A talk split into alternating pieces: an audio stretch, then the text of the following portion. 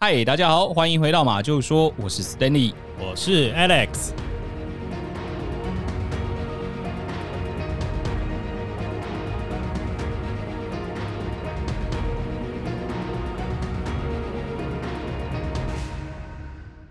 今天呢，我们要来分享一个完美犯罪啦，完美犯罪又是完美犯罪就是哦。 DB Cooper 吗？这个案件是来自于日本的哎、对了，我插播一下，啊、你《越狱风云》看到第几季啊？看完啦，听说第三季之后不好看呢、好像是第四季之后不好看，你也觉得不好看？它就比较不联系，它越来会越不合逻辑好，所以推荐大家去看第一季就好了啊、这是我们自己的观后感啦，啊大家可以看完了之后自己有自己的感觉啦。啊。好，来，我们继续回到这个案件好了。这个案件呢，来自于日本，是一个还蛮知名的一个完美犯罪。哦，那它的名字呢叫做三亿日元的完美犯罪，发生在日本呢、啊，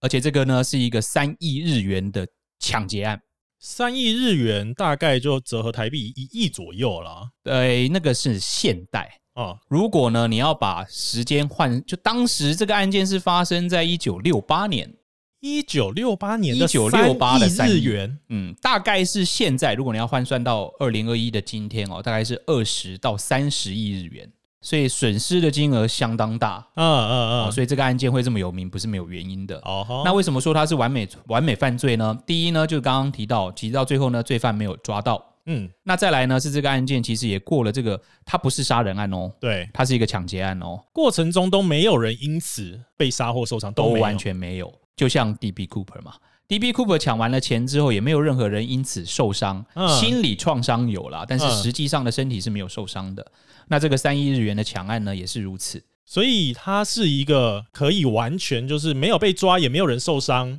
对，然后再消失的无影无踪。智慧型犯案啦，他比纸房子里面的人还厉害啊！ 教授谋划了半天，一个人都不想杀，一个人都不想死，对最后杀了一堆人啊！对，哦，那为什么说它这个特别还要声明一下，它是一个抢劫案呢？嗯是因为这类的案件是有追溯期的，所以它基本上呢已经离开了这个脱离了这个追溯期了。他已经过了好久了，如果是一九六八的话，迄今也已经五十几年了耶。嗯，所以总哦而言之呢，这个案件就算你现在有了新的线索，抓到了就有一个锁定的对象，你也没嗯啊办法抓他了啦，哇所以就变成一个我刚刚提到的完美犯罪。好啦，那我们就来看看这个案件的始末。好的。好，那在一九六八年的十二月六号这天，嗯，那那个时候呢，有一间叫做日本信托银行，哦，日本信托银行，现在已经没有了啊，现在现变成一个叫三菱信托银行了。嗯好，那它的是一个分行，它叫国分寺支行。嗯，他们的经理呢，收到了一封恐吓信。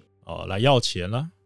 他信里面呢提到说，银行你必须要派一名女职员，嗯，在隔一天，也就十二月七号对，下午的五点之前呢，嗯你要把三百万的日元送到一个我指定的地方，嗯，那不然的话呢，我就会炸掉你这个经理的家。他请一个女职员啊，对，就就要指定要，当然没有说指定是哪一个职员啊，哦就是指定是一个女职员，哦，可能会比较比较不会反抗啦。哦，也有可能他很色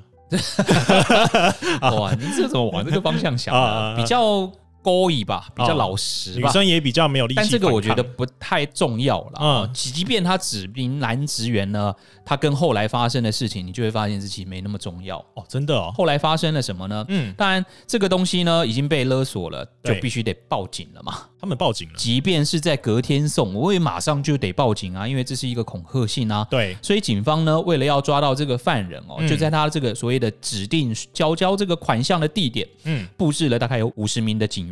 很多哎，对，嗯那当然是啊，便衣啊，不要让这个犯人发现他们了。附近走来走对去，对对对对，哦嗯钓鱼啊呃，或者打电话啊跟。游魂一样搂在一起接吻， 那哦不是很明显吗？ 没有了，没有那么明显啊啊，啊啊，就是不特别的让犯人会怀疑了哦对，在现场埋伏，嗯，但到最后呢，这个犯人其实没有出现，那他怎么拿这个款项啊？呃，他就没有拿到这个款项，哦哦所以到警方会认为说这感觉上是一个恶作剧啦。为什么呢？因为其实在这个事件发生之前哦，哦，嗯，大概在当年的我们刚刚讲是在十二月六号嘛，。对，但是在当年的四月二十五号呢，到八月二十二号之间，嗯，就这四月到八月之间呢，就已经发生了九起类似的恐吓案件。它是发生在同一家，就是刚刚说的这个呃不日同本信家托银行啊，它是其他的银行，其他的银行，其他甚至是其他地区的银行。哦哦哦哦，哦，对，那信里面呢也是威胁说，哦如果你不交钱，我就会哦放炸弹啦、啊嗯纵火啦对等等的。对但是实际上到最后呢，都没有传出什么纵火啦、放炸弹哦啦等等的。虽然是恶作剧，但是恶作剧也不能轻忽嘛。好，所以警方呢对这个案件还是非常的重视啦。对对但是对因为整个案件里面也只有信件，它没有其他的线索嘛，因为毕竟你没有出面嘛，嗯你人没有出来拿这个款项，所有的证物里面呢，也就这一个寄来的这个恐吓信嘛。对对，即便是恶作剧呢，我们也不能姑息嘛。没错，因为为让多少人这样心惊胆战没，错而且警方也花了那么五十个人呢、那么多的资源在办这个案件，好，所以他就呃，警方呢就很仔细的分析这个呃那一些寄来的恐吓信、嗯好，那恐吓信里面的文字哦，它不是手写的文字，嗯不像我们之前琼贝尼特那个案件，哦，你说在那个案发现对场对对写了二十二分钟的手写信呃，，不是，好它里面的这个信呢比较符合一个恐吓信的逻辑了，什么逻辑？好，因为呢它里面的字。是透过一些杂志上面的字哦，把它剪贴拼凑下来的字，嗯好，那甚至呢，这刚刚提到的这些案件里面的这一些信哦，嗯它的口吻都非常的类似。我们刚刚不是说四月二十五到八月二十二号之间就已经有了这样子的一个恐吓事件了吗？。对，那这一些信呢的这个口吻哦，讲话的风格啦，嗯哦，非常的类似，所以警方推估哦，这可能是同一个犯人所为。嗯哼，但是因为你也只有剪贴嘛，对没有别的证据可以采验啊。对不，过这时候警这个时候警方很厉害哦，嗯信有邮票嘛，对，邮票呢，它是用口水粘上去 的。用口水粘上去，对，他的口水这么粘，他有没有没在喝水，对不对？不是啊，不是，这样，哎、是不是现代人长期电子邮件对于这种实体寄信，你不知道现在邮票的邮票的背后啊，其实嗯有一层背胶，嗯，你知道知道吗？我没寄过信啊，谁在寄信哦啊？那我们跟大家介绍一下，嗯就是大家如果有机会哦，你们去便利商店买邮票的时候，你跟便利商店店员说我要买邮票哦，买五块的邮票，嗯他会给你一张邮票。对那邮票的本身呢，其实你不一定要用胶水去粘在那个信封上。哦，它的背面呢，其实有一层类似干掉，它不粘。你手拿的时候，它其实是不粘的。嗯，好，类似一个干掉的一个透明漆。对，那这个透明漆呢，其实不是真正的油漆啦，不是真的那种化学材质，它是类似嗯用米做的一嗯，种透明漆。有点类似浆糊啊，它但它干掉了，哦，它有点你你把邮票翻到背面，你会发现它有点透明，有点亮光这样子。嗯嗯嗯那它是方便呢，在你没有胶水的状态之下，嗯你还是可以把信寄出去。哦，所以他有可能收到这个信的时候还臭臭的，你之后收到信可以闻闻 看啦。谁谁没事去闻邮票？哎、对不过以前监，嗯、不知道你你当然，如果你没寄过信，可能就没有所谓的集邮的这个兴趣了，对不对？哦，你说收集邮票？，对，呃，没有收集邮票呢，就是你要把那个邮票啊剪下来嘛，然后泡水，泡水就是把邮票呢跟信跟纸信分开，对对，没有啊不一定分开，它不是信封上面会贴着邮票吗？对你就把那一块剪下来。，对，那那个块那一块上面其实就是粘着那个信封嘛。嗯，那你就拿它泡在水里面，它自对然而然，呃，邮票跟信封就会离分离开来，哦邮票就会只剩邮票啊、啊，那那所以嘞，呃我到底要讲什么？哦，好好你突然问我这个，我这个哦，我没有准备说，哎、口水可以粘邮票这个。OK，好，所以客犯人呢，其实是用口水去把这个邮票粘上去。第一，哦那这样是不是有机会有一些他的生物基证，哦，他的口水有 DNA，对，可以化验出一些结果出来嘛？哦，那这样就可以抓人啦。嗯也没那么容易吧？哦哦，哦，那他最后只有化验出来他的血型是 B 型啊。有化验出血型而已，就只但有是这样而已可能对一些资料库什么的没有办法去抓对到人。对，因为你毕竟也不是指纹嘛，B 型血的人到底有对不对？那么多人，我不可能每个哦 B 型血的人都抓上来嘛。啊，了解，哦，所以其实呢，我只有得到了一些基证，比如嗯说血型是 B 型，但是没有办法锁定任何的犯人啦。嗯，所以最后呢，警方也只能把这个案件当成是这种恶作剧的角度来侦办了啦。对对对，那就在四天后，刚刚讲的是十二月的那一个案件嘛，嗯啊好，四天后呢就是十二月十号早上的九点三十分，那一天哦我、是下着大雨，倾盆大雨呃，倾盆大雨的天气，哦，一辆日产 Cedric 的运钞车上面装着的呢是东京芝浦电器近三亿日元的年终奖金，哦，所以这一台这个运钞车上面是要发给员工的，年终奖金。啊，年终刚刚讲这个东京芝浦电器哦，嗯可能大家不是那么了解，但是我如果讲东芝通知 Toshiba，哦，其实就是现在的 Toshiba。嗯嗯嗯，那这一台车呢，就是从我们刚刚提到那个日本信托银行对，国分寺支行嗯出发，嗯哼，然后准备呢从银行前往，我们就叫它东芝电器好了，就是东京芝浦电器啦。嗯哼，那运钞车呢，行经府中市荣町路学院路的附近。嗯，有一间叫做府中监狱，如果大家现在哦去 Google，你可能还能搜寻得到这个监狱哦哦的这个路上的时候呢，突然就是这个运钞车开在路上的时候呢，它突然被一辆警用的机车拦停下来，就一个人骑着这个警用机，嘟嘟嘟嘟嘟嘟嘟嘟嘟嘟嘟， 哎这是直升机是不是？机车的声音，啊然后就突然骑到他们前面，哎，停下来，停停停停，停下来，停下来。啊，怎么了？然后运钞车的司机当然就停下来，然后把窗户摇下来说：“哎啊，发生什么事了吗？”啊发生什么事？然后机车上那个男男警察呢，就下来之后跟他讲说：“哦，你们银行的朝阳分行的行长的家嗯被人放了炸弹，嗯，我刚刚接到了通知，啊哈你们这辆车也有被放，哦，我必须要检查一下。所以他这个警察说要检查这辆运钞车啊，，对，叫他们赶快从车上车子上下来，那司机有照办吗？因为哦，运钞车上面的人都知道，这四天前嘛， 对，不是发生了我们刚刚提到的这个恐恐吓吓性性的事件吗？ 对，那他们会以为说，哇，终于是不是要放炸弹了？我终于我恐吓了那么久，你终于要开始要要行动了。对，哦，所以他们就不疑有他，嗯车上的人呢，全部都从运钞车上面下来，嗯，让这一名远警呢，啊，在这个车子里面呢做一些检查。对，那这个远警啊，这个时候其实就钻到了这个运钞车的车底，嗯，开始做检查，因为炸弹有可能粘在车底，对，粘在车底盘上嘛，他就嗯对钻到了车底。哎，不久之后啊，这个车子就开始冒出白烟。真的有炸弹啊，然后这个远景就赶快也没办法再拆了嘛，就赶快从车子里面跑出来，就车底里面跑出来说：“哎、不行不行，快要爆炸了，快跑最后怎么办？真的有爆炸啊？！”然后车上面这些人呢，因为要爆炸就，哇，他们这个时候、哦、心里就有一种莫名的崇拜，你知道吗？嗯，好像遇到了阿诺斯瓦辛格，就是这个警察把我们拦停，救了我们，对，而且就是呃现在也舍身取义，也的确在冒烟了。对如果我们当初还在这个车子里面的话，我们可能已经准备接受这个死准亡备要判对决。要爆炸对了，嗯然后他们就开开始往这个跟车子反方向的路上跑，跑就一直跑，一直跑，一直跑。对，然后没想到这个时候哦，嗯，这砰个的一警声察就坐上了那台车，嗯，把车子开走了。呃，等一下哦，没有蹦的一声，没有蹦的也有啦，就是关车门的蹦一 声。炸弹没爆，那种冒烟，但他们就觉得，诶，他是不是远景要把车子开到远方，嗯，再让车子炸开？就是那种好感人、哦，超级英雄，对然后他要把这个车赶快开到这种河里面，然后他你要想象有一个桥，然后他是直接下去就是河，他对要把这个直接开进去掉到这河里就面，像钢铁人嘛。对，拯救，I 这个， am Iron Man，感觉他要牺牲了，对不对？啊，他们是这样，一开始的第一秒、第五秒，大概有这样的想法，嗯，但是越看越不对劲。哪里不对？因为刚刚车子开走的那个地方嗯，还在冒烟，车子开走的地方还在冒烟，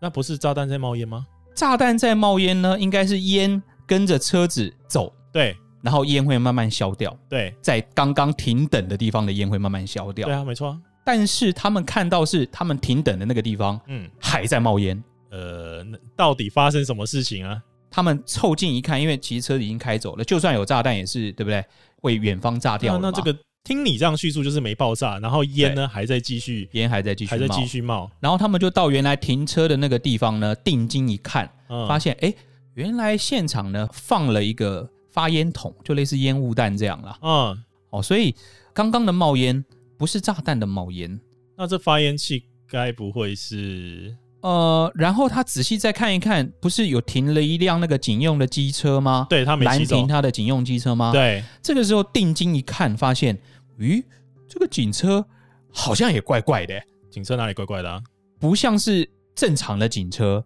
正常的警车应该怎么伪样？造的警车。我们待会儿可以仔细分析一下了、哦嗯。嗯，不过，当他们发现了这样子的状况之后，他们就大惊失色哦，因为车子被开走了，现场现场放了一个发烟筒啊，感觉就是上当受骗了嘛。嗯，好，所以他们就立刻报警。九点五十分啊，东京全境就宣布哦，进入紧急状态，因为这个哦非常大一笔的金额的失窃哦，嗯所以在东京的各个重要的据点呢，警方都部署了一些盘查，对，但是呢，一直都没有拦截到这辆运钞车。哦，那警方就在同时啦，就是除了我在各个地方设一些 checkpoint，开始要拦停这个运钞车之外呢，对警方也在现场，就刚刚那个停车的那个监狱府中监狱那个地方呢，开始做一些采证。调查，对，嗯，那也就我们刚刚讲第一现场，就是刚刚车子停等的那个现场对，的一些证物呢，我们先从那个证物开始来讲。嗯，首先呢，就是那个冒牌的警车，你刚刚一直在问哦，对到底怎么看得出来是一个冒牌的警车呢？哦，哪哪里怪？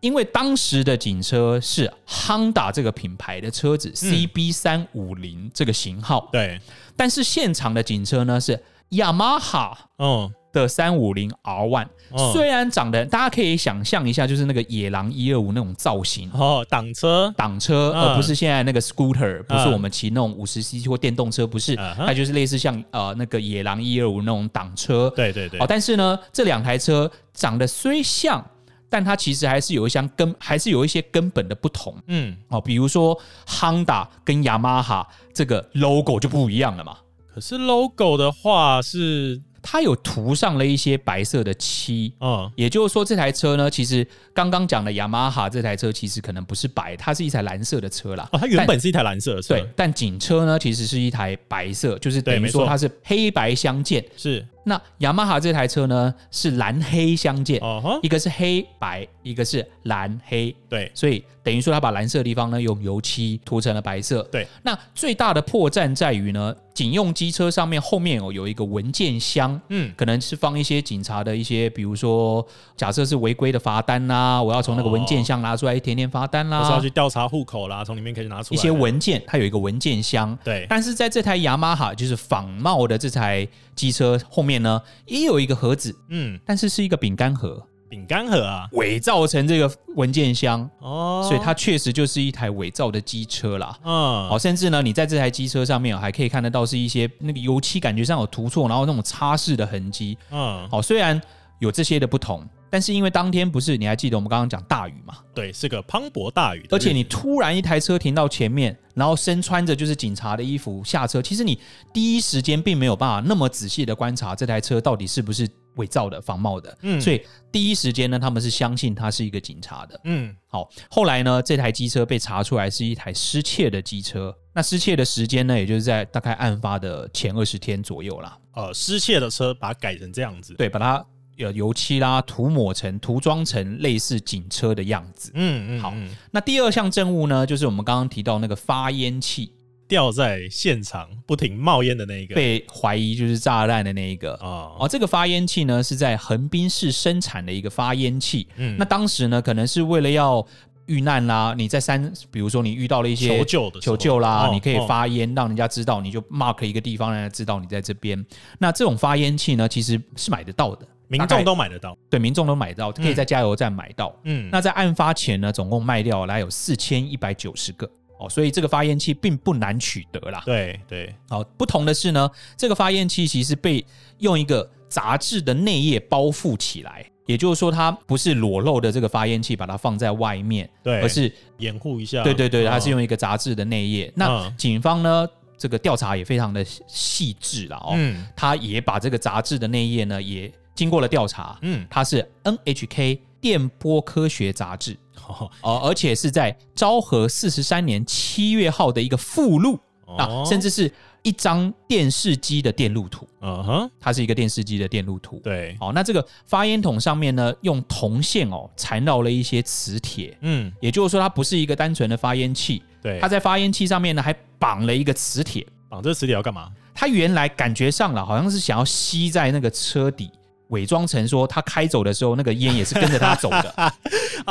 哦，好，我知道了。所以呢，原本这个发烟器应该要跟着那台车走，对，就没想到不知道为什么它掉了下来。因为它的磁性比较弱，嗯粘不住，所以嗯掉了下来。哦，那个时候可能强力磁铁还不好取得，对不对对对对对，所以对车开走了，这个东西掉了下来，对，失算。所以他们才能马上的报警。嗯，如果说这个烟跟着这台车走了对，说不定他们还在现场再犹豫一下对，而且还真的会觉得说，真的还是英雄。没想到这个对梦啊不到一分钟破灭。就灭了， 就被抢了。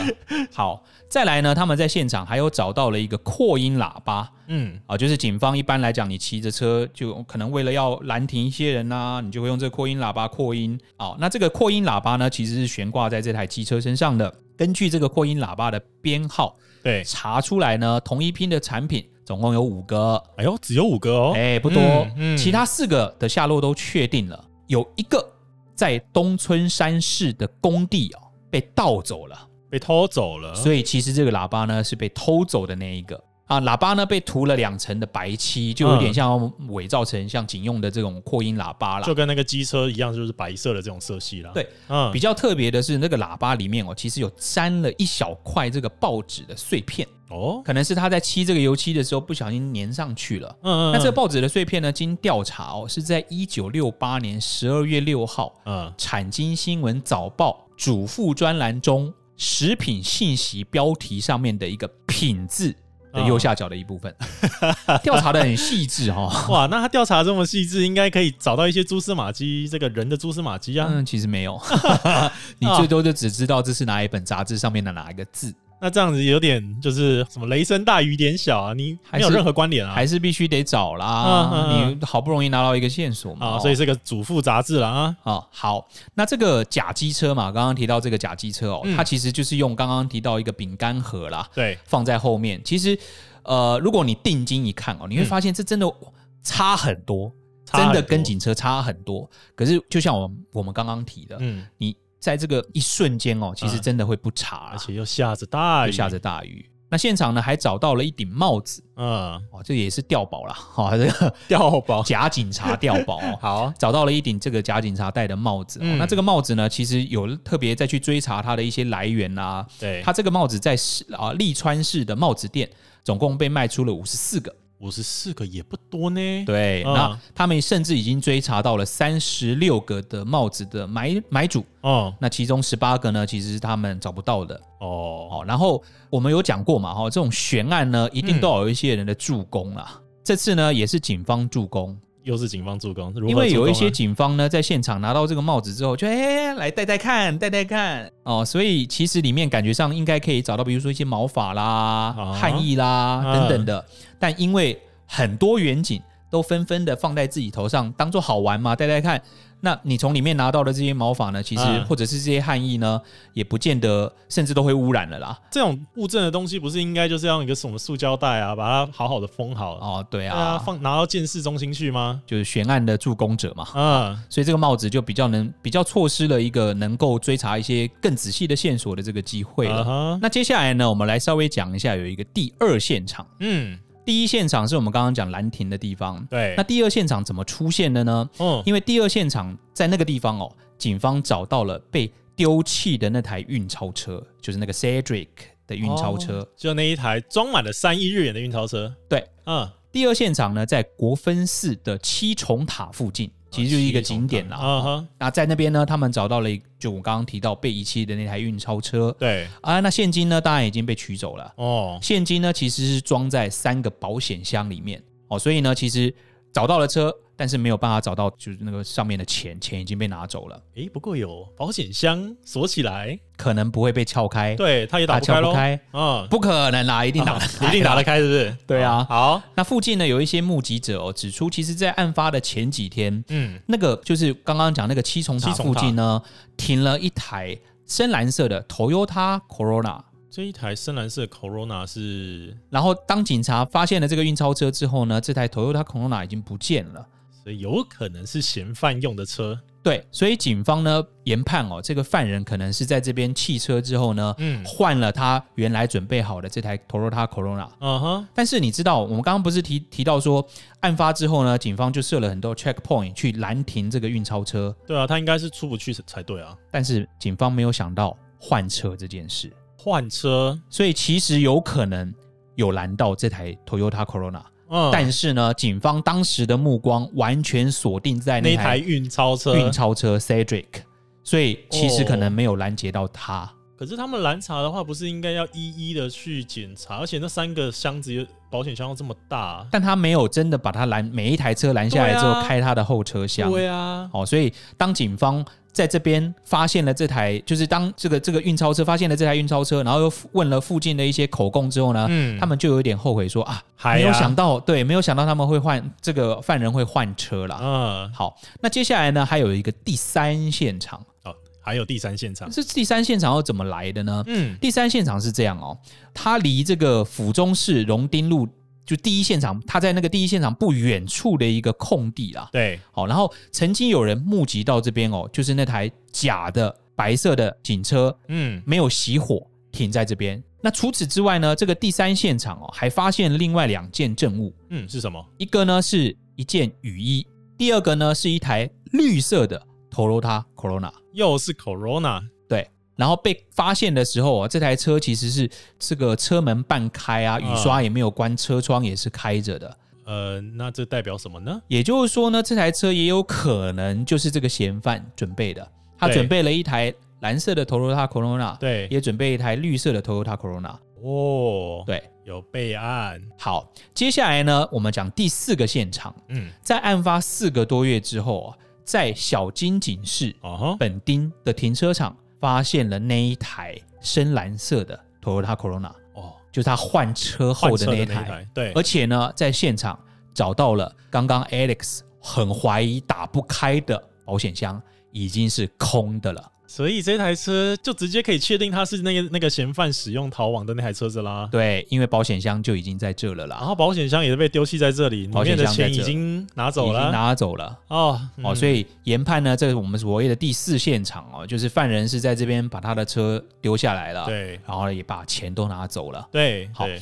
那日本警方呢，就调阅一些虽然当时的监视器不多，但是还是有机会去有迹可循，还是有一些镜头的。他发现呢，这辆车哦，就是刚刚讲那个蓝色的 Toyota Corona，嗯，在案发后的第二天就停在这了。案发后第二天就停在这了。对，嗯哦，那除此之外呢，在现场哦，就是我们刚刚不讲它是一个停车场嘛，嗯在这个停车场里面呢，还有发现几辆被盗的车辆。嗯，也就是说，这个停车场里面哦，很多车辆其实是被偷来放在这里的，所以他们推估哦，这个案件有可能是一个犯罪集团所为。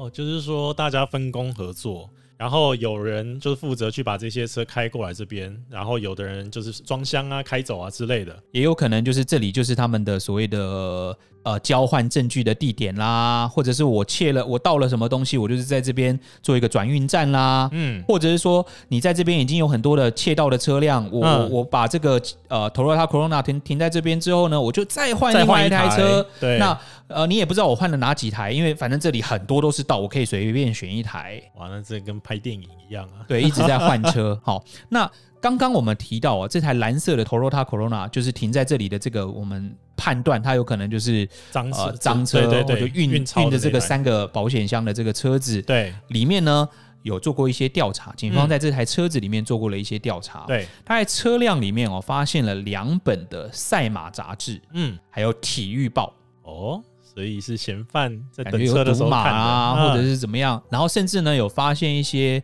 女性的耳环。哦，还有掉落耳环，那因为这台车是赃车嘛，嗯你就要询问原来的车主啊，说，哎、你有这个赛马报吗？啊，嗯你有这个体育报吗？你有你耳环吗有耳环吗？他嗯们当然是认为，就原车主都否认啦。嗯，好，所以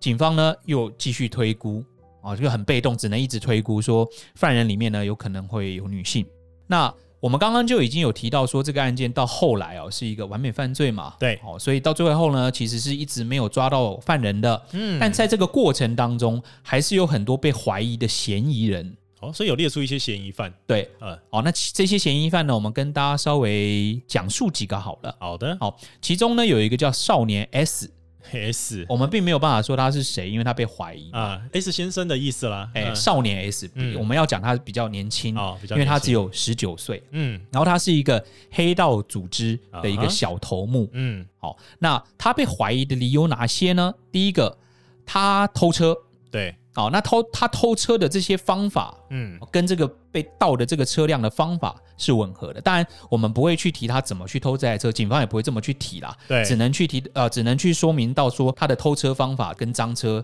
是吻合的。哦，就是说他可能有因为偷车，然后有案底，对然后警方呢觉得他的这个偷车的方法手法手法，嗯比如说他是撬车窗，然后对这边也是撬车窗，嗯，好、那另外的可能、呃、有偷车方法是砸破屌大玻璃或什锁么、对屌锁，他就也是屌锁，嗯对可对能对是一样的。好啊哈那再来呢，就是他熟悉这整个地形。哦，那个你你要在哪里换车，你必须要知道，你不能在那边绕半天迷路嘛对没。错好、他熟悉附近的地形，嗯甚至呢，他也懂开车，也懂骑机车。嗯，哦，因为当时那个警用的机车嘛。对，然后在一九六八年的三月呢，有有一个犯人用烟雾弹抢劫，嗯那他跟这个犯人呢关系很好，所以有可能这个发烟筒就是这个犯人他的提供创，给他他他对对对，他的可能哦截取到他的创意。然后他爸爸呢是一名警察，也常骑着那个警用机车在办案，所以他可能对警用机车呢非常的了解。嗯因为说实在的，Alex，你现在知道警用机车上会有什么吗？我不知道啊，几 CC 的知道吗？我不知道品 啊，牌你知 道吗？我知道是类似野狼了，好不好？所以其实如果你要对于你能够仿造一台警用机车，嗯那你应该是对这个要有一定的研究。对，那他是有这个机会去研究他的，哦因为他爸爸常常骑着这个警用机车在办案嘛。嗯嗯好嗯，那再来呢，就是呃，他除了这个家人的证词以外哦，就是他家人证词他是不在场，嗯但是除了家人之外呢，他没有办法提供不在场证明，对只有他家人说，嗯，他可能在跟我吃饭，对，其他人就是没这有办种法去不算证明不在场证明的不在场证明了，那最重要的是哦，在这个案发之前，他曾经说过要抢劫东芝或者是日立的运钞车，我们刚刚那台运钞车是东芝的，对对，芝浦电器的啊年终奖啊，金嘛那就。把它抓起来啦。但是也有一些不符合的地方。还有不符合的地方，好，是记什不么？记得口水邮票这件事，让我整个今天讲的案件很乱的那个地方？对 对，口血水型是什么？血型是 B 型啊，他血型是 A 型，他血型是 A 型。对啊哎、不过如果他是一个集团的话，随便谁的口水也可以嘛。但至少证明恐吓信不是他寄的。再来呢，刚刚有提到啊、哦，其实恐吓信虽然它是用报纸剪贴的，对但它的信封对，上面是用手写的，哎、那这样意义到底在哪 里？呃，里面跟外面它用了不同的手法啦。哦好，那信封上面是用手写的， 对，信封上面的笔迹嗯，跟这一个少年 S 的笔迹呢，互相验证不符合。哦，笔迹不符，对，嗯然后恐吓信寄出来的那一天是八月二十五号，嗯，那实际上他那一天呢，在少年管教所。那这样就是一个另类的不在场证明啦。对，哦，好，了所以解你觉得还是可以抓他嘛？还是可以把他抓起来嘛？先抓起来啊， 先严刑拷打一下嘛先？严刑拷打也吐吐不出钱来啊。但是嗯在案发的五天后，啊，他在家中呢服用父亲买来的氰化钾自杀了。他自杀啦！ 哇，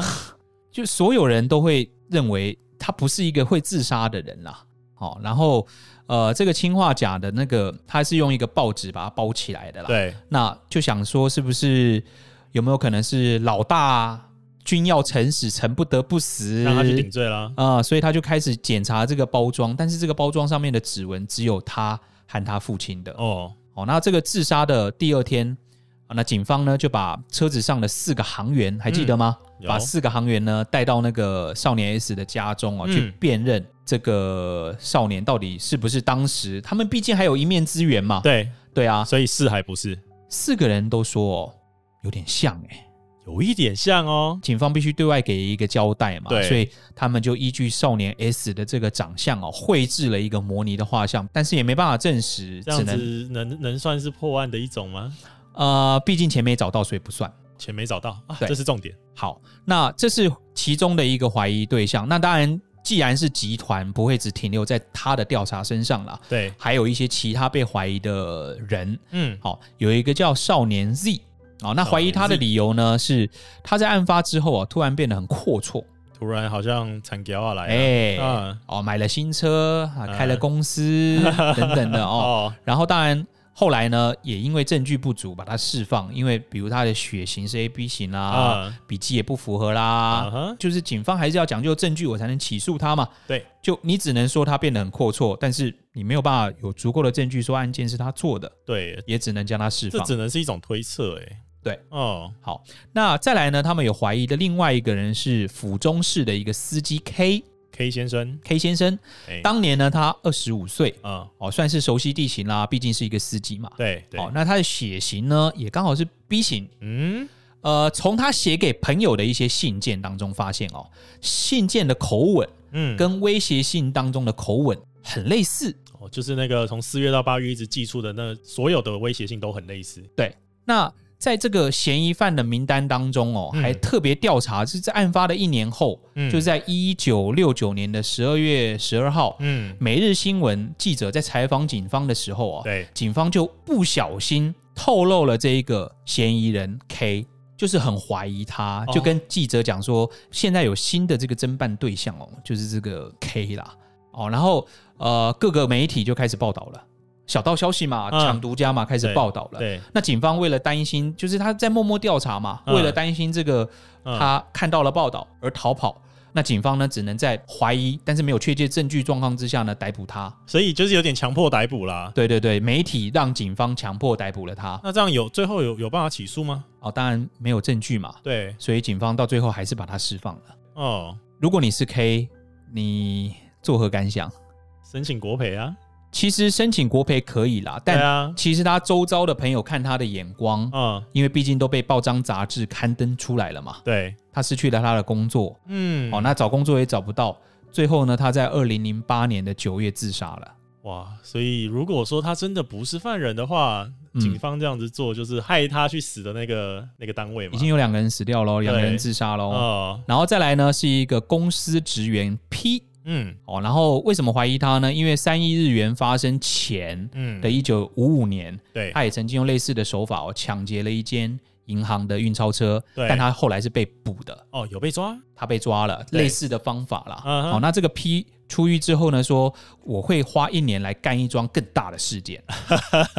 哦，他有公告过了哦，对，然后嗯三一元日三一日元这个事件之后呢，诶，他也确实买了一些土地，还买了一些进口车，啊，对，好，但是后来调查这些钱跟这个房地产啦，哦，嗯，都是一些合法的收入啦， 哦，就是他出狱之后可能开始做生意，对有钱，对，也只能怀疑他嘛，哇，啊，那最后呢，这个 P 是在移民到夏威夷之后呢，病死的。啊哈，那呃，警方刚刚不是讲过他在一九七一年宣布吗？对，呃，他有公布了一个画像嘛？嗯那他在那一年宣布呢，其实有可能长得不像这个模拟画的画像哦，啊，也可能就是犯人。哦，为什么？为什么呢？因为四名的航员他是以其实已经先看到了这个少年 S 的样貌了，造成这个模拟画，他们就觉得他是一个犯人。哇，所以警方这个顺序有点搞错了，对，嗯，好、哦所以警方在一九七四年哦，也正式废除了这个模拟画像，也就是说。嗯我们看到了一个，你在网络上如果现在去搜寻的话，你会看到一个三亿日元的一个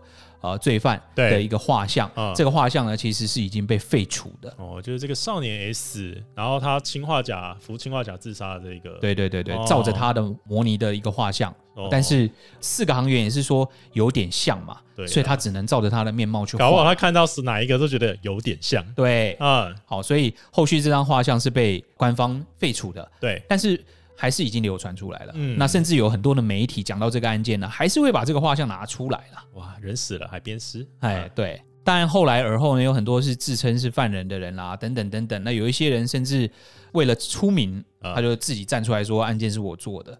因为已经追离开了追溯期了嘛。嗯所以如果这个时候我说是我做的，嗯，我就变是不是一个英雄、哦，聪明的罪犯？至少会变得有名啦，人家会知道我是谁啦，那么聪明可以骗过警方哦，然后甚至有一些人可能是为了要卖书，然后嗯甚至是为了要诈骗啊等等的，有很多犯人就跳出来。嗯，呃，后来警方哦用一些手法调查了他们，哦也排除了他们作案的可能。啊哈，用什么手法？大家什可么手能法会很好奇哦。对，因为在这个整起案件里面呢，警方虽然有很多东西对外公开，对，但唯一呢有两件事嗯，他没有公开跟外面说明。靠这两件事，嗯我就能知道来自首的这个人他是不是真正的罪犯。好，哪两件事？第一件事哦，就是犯人在作案的时候，不是有一个发烟管吗？对啊他不是钻到车子底下要把那个发烟管点燃让它冒烟吗？对，突然打不着，你说冒烟管没办法点没办法点着，哦，为什么？不知道他没有办法点着，下雨了啊，比如说打火机可能失灵等等等等，不知道。道那这个犯人呢，就用了一个非常特别的方法，点燃了这支发烟管。他怎么点燃？不知道，不知道。知道我就是犯人了，那啊，警方到后面还是没公布，没公布。他就是利用这个方式，比如说你来自首，我就问你说，嗯诶，那你发烟管怎么点的？哦， 然后我就回答打火机点的啊，滚！滚！你啊不是，哦，了解他没有公布怎么点燃的，只说了用很特别的方法点。哦，第二，运送的这个保险箱还记得吗？不是被撬开这个保险箱吗？对对对，这个保险箱里面哦，除了现金跟一些奖金嘛、奖金袋之外，没错，还有放别的东西在这里面，还放了什么？不知道哦。知道你没就是公布知道你就是犯人了哦哦，哦，所以我们刚刚提到，知道这两个问题答案的人呢，嗯就会是真正的犯人。但目前为止，没有官方认证真正知道这两个呃问题答案的人。嗯，好啦，那这个案件呢，也创下了日本哦非常多的记录啦，嗯哼比如说失窃金额是最高的三亿日元，啊，嗯然后嫌疑犯呢，在他们的筛选过程当中也是很多，他多达十一万八千人哦，他怎么筛的啊？去调查的？有可能，但最后又排除了有十一万多人。有筛的也没筛，十一万多人，这个怎么怎么筛啊？对，嗯，然后搜查的警察呢，多达十七万人，嗯，搜查的费用呢，超过九亿日元。我为了找三亿日元，我花超过九亿日元。对，啊，你刚刚是不是很好奇说这个追溯期 嘛？对啊，对啊，他在一九七五年的1975十二月十号嗯，就已经超过了追溯期了。哦，哦，也许有一些人觉得说，哎呀，怎么那么短追溯期？因为它只是一个抢夺案、嗯抢劫案，并不是一个杀人案，所以它的追溯期是不一样的。可是三亿耶，对，所以这个案件变成一个日日本很知名的一个未解案件。对啊，我对躲七年拿三亿，嗯，划算。但是你会发现这个案件虽然损失的金额很大哦，嗯但是呃，我们刚刚提到的这个这些工人们啊，嗯就是因为这是工人们的年终奖金嘛，对对，他们在案发后的第二天就顺利的领到他们所有人的年终奖金了，他们还是领到钱领了，到了。哎呦因为其实呢，工厂有针对了这个年终奖金这个金额做了一些投保，所以所有的损失会有嗯保险公司进行理赔，所以最亏的是保保险公公啦司 莫名其妙直接倒闭。对，哦，那所以后来呢，日本的企业我就意识到说，哦，这种现金的发放哦，嗯非常风险非常的高哦，对哪一天又来了这个案件，我们怎么受得了？所以哦慢慢就开始改成这种银行转账了。。对，哦，那就算要运送现金呢，也会增派更多。你看哦，当时一台运钞车四个人而已哦，嗯后来才慢慢又派了更多的保全人员去维护一些运送的安全。哦，对，好，这个就是我们今天跟大家分享的三亿日元的抢案。嗯，如果你知道怎么点火 的，啊、如果你知道保险箱里面到底放放了什么除了现金跟奖金袋之外的东西，对，请告诉我们请他自己去自首吧，去自首啊啊，或者是说你想要出名的，你也可以胡诌一个去试试看。嗯，好吧，这个就是今天想要跟大家分享的三亿日元强案。如果嗯喜欢我们的频道呢，别忘记订阅。好的好，我们有自己的脸书粉丝团，也有 IG 的粉丝团。嗯，好，如果喜欢的话，也可以到上面去跟我们互动。是的，今天就先到这边，感谢大家的收听，嗯拜拜。大家拜拜。